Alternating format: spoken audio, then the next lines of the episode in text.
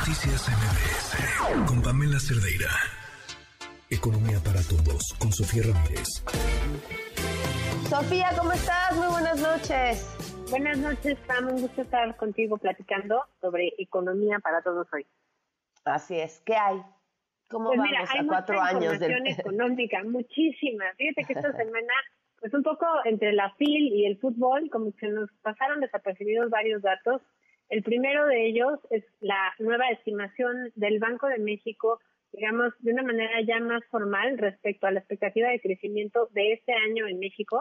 Habíamos tenido en la eh, revisión previa, en el informe del segundo trimestre del propio Banco de México, pues un crecimiento esperado de 2.2% de este año, que realmente era eh, pues algo que se veía venir en términos del mercado, pero con el informe trimestral que se publicó el día de ayer por parte del banco, pues vimos que se ajustan las expectativas un poco a partir de lo que habíamos visto en los últimos meses. Habíamos platicado que ya el empleo formal en agosto, septiembre y octubre venía creciendo. Veníamos viendo cómo eh, la actividad industrial pues no eh, cesaba y estamos hablando de que eh, tuvo un crecimiento trimestral de más del 4.3%, al igual que la economía en el trimestre, etcétera. Total, que en resumen es tenemos un mejor cierre del año de lo que teníamos esperado, sin duda, buenas noticias en gran medida, también sin duda. Habíamos platicado un poco del mercado laboral, cómo había incrementado el número de empleos formales y había caído el número de empleos informales, pero también había aumentado el número de desempleados. Sin embargo, con los eh, datos del Coneval que ya platicábamos el martes, vimos cómo había aumentado la pobreza laboral, entre otras cosas, porque ante la gran informalidad pues de buenas a primeras cae el empleo informal y aumenta el precio de la comida y entonces hay más pobres. Bueno, con este entorno tan eh, lleno de información que pudiera parecernos un poco confusa, vamos bien o vamos mal, el dato del 3% al cierre de este año parece ser una gran noticia. Sin embargo, para el próximo año, pues estamos viendo que el banco calcula que vamos a crecer a 1.8.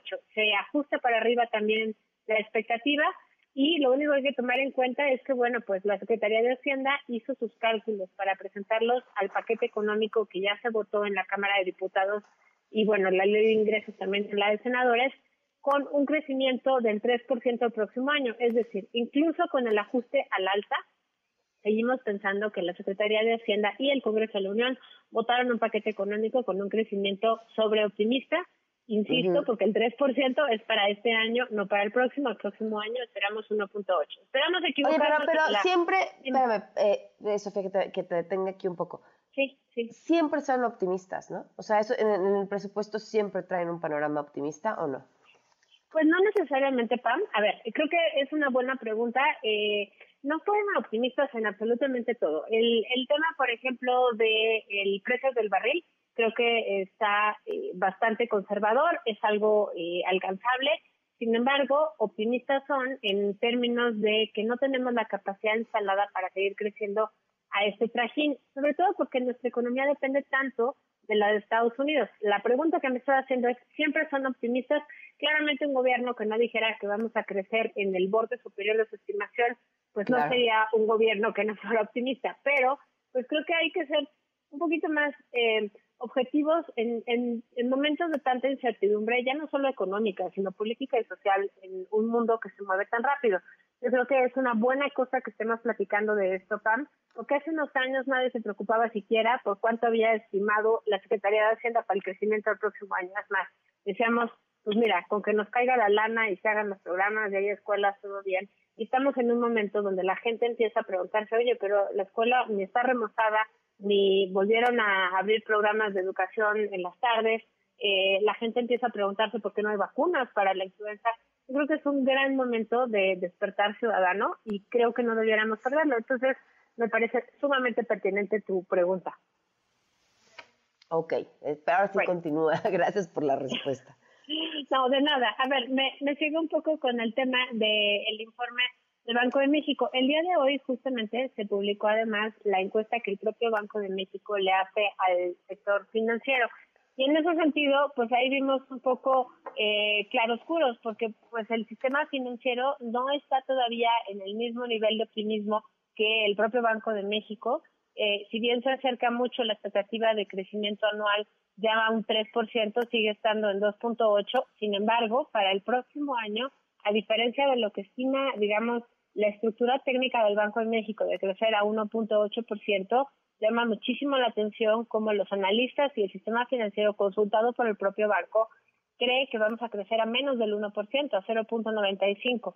No quiere decir que los analistas tengan más razón que el banco. Lo único que quiere decir es esta eh, brecha que se abre entre la expectativa del sistema financiero y el propio Banco de México. Aquí creo que también vale la pena detenernos un segundito, Pam. Hemos visto un tipo de cambio sumamente eh, beneficioso, digamos, para México en términos de mm. que el, el peso se mantiene fuerte eh, beneficioso, por supuesto, para quienes tienen que comprar dólares, no necesariamente para los ingresos que representan nuestras exportaciones, pero creo que el punto está en que el Banco de México se mantiene autónomo y gracias a esa autonomía hemos podido ver que las decisiones de política monetaria se ajustan a nuestro ciclo inflacionario, no al ciclo inflacionario necesariamente de Estados Unidos, aunque sí han tenido que mantener el diferencial de tasas. Ahora te digo que es diferencial de tasas, pero lo que es muy importante es que no perdamos de vista que la autonomía de las instituciones, como la del Banco de México, no son mm. solamente una graciosa concesión de la Constitución, tienen una, un impacto muy real en la vida de las personas cotidianamente. Ahora te digo, el diferencial de tasas significa que entre eh, la tasa de interés de Estados Unidos y de México hemos mantenido la misma eh, diferencia a lo largo de estos meses de gran inflación. Ahora que se está ralentizando la inflación en Estados Unidos, está empezando a contener un poquito hoy con el dato del índice de inflación al consumidor, que es el que utiliza la Reserva Federal para poder determinar sus políticas monetarias, ya está eh, en niveles un poco más bajos, alrededor del 6%, y por lo tanto, lo que vamos a seguir viendo es que mientras en México la inflación subyacente, que es aquella que responde a la política monetaria y a los precios de mercado, no se contenga, vamos a tener que seguir aumentando las tasas de interés, posiblemente a una mayor velocidad o a una mayor, una, mayor velocidad, a un eh, mayor tamaño de lo que se va a seguir eh, manteniendo los aumentos en la política monetaria de Estados Unidos. En Estados Unidos se espera que ahorita en diciembre pues, eh, hasta el dato de hoy, antes del dato de hoy se esperaba que subieran 50 puntos base, ahora pues estaremos más a la expectativa porque en una de esas aumenta un poquito menos, pero en el caso mexicano es un poco más complejo. Por un lado, decían ayer en el informe trimestral el subgobernador Jonathan Heath que habría que ser muy cautos con la inflación de noviembre porque va a parecer baja, porque tuvimos el buen fin en la segunda quincena. Eso nos va a dar la sensación de que ya estamos controlando el incremento en los precios, pero tendríamos que incluso esperar a la inflación de diciembre para poder corroborar que efectivamente ya alcanzamos el pico. El Banco de México sigue con sus estimaciones de que al tercer trimestre de este año se haya alcanzado el nivel más alto de la inflación, pero pues no podemos soltar justamente esta política monetaria independiente del ciclo inflacionario en Estados Unidos, muy ajustada al ciclo inflacionario en México y por lo tanto que tiene eh, este Mm, mantiene esta sensación de que México es un lugar atractivo para los capitales extranjeros porque va a seguir aumentando su tasa de interés. Entonces, creo que dicho lo anterior, todo esto era simplemente para decir la autonomía del Banco de México tiene una función muy práctica que es mantener el poder adquisitivo de nuestra moneda y eso implica pues contener la inflación que sigue todavía a niveles muy altos.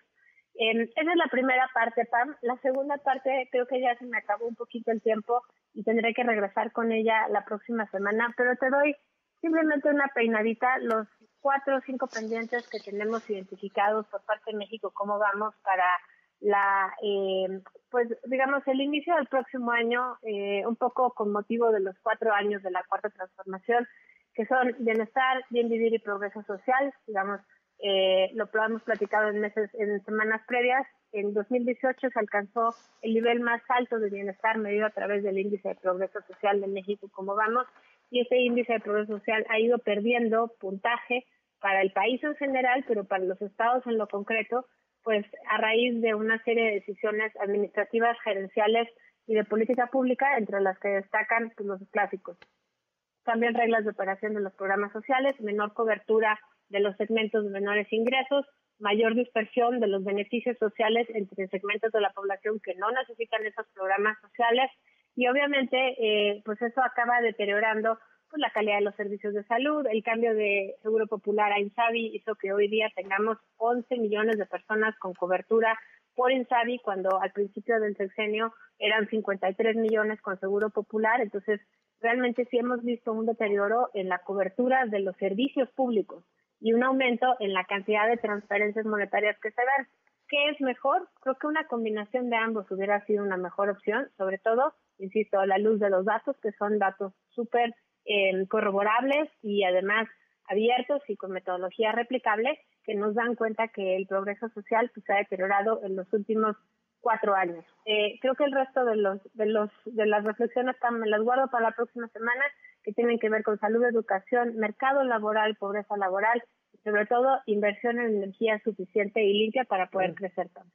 Uf, clave. Sofía, como siempre, muchas gracias. Te mando un abrazo. Un abrazo, hasta luego. Noticias MBS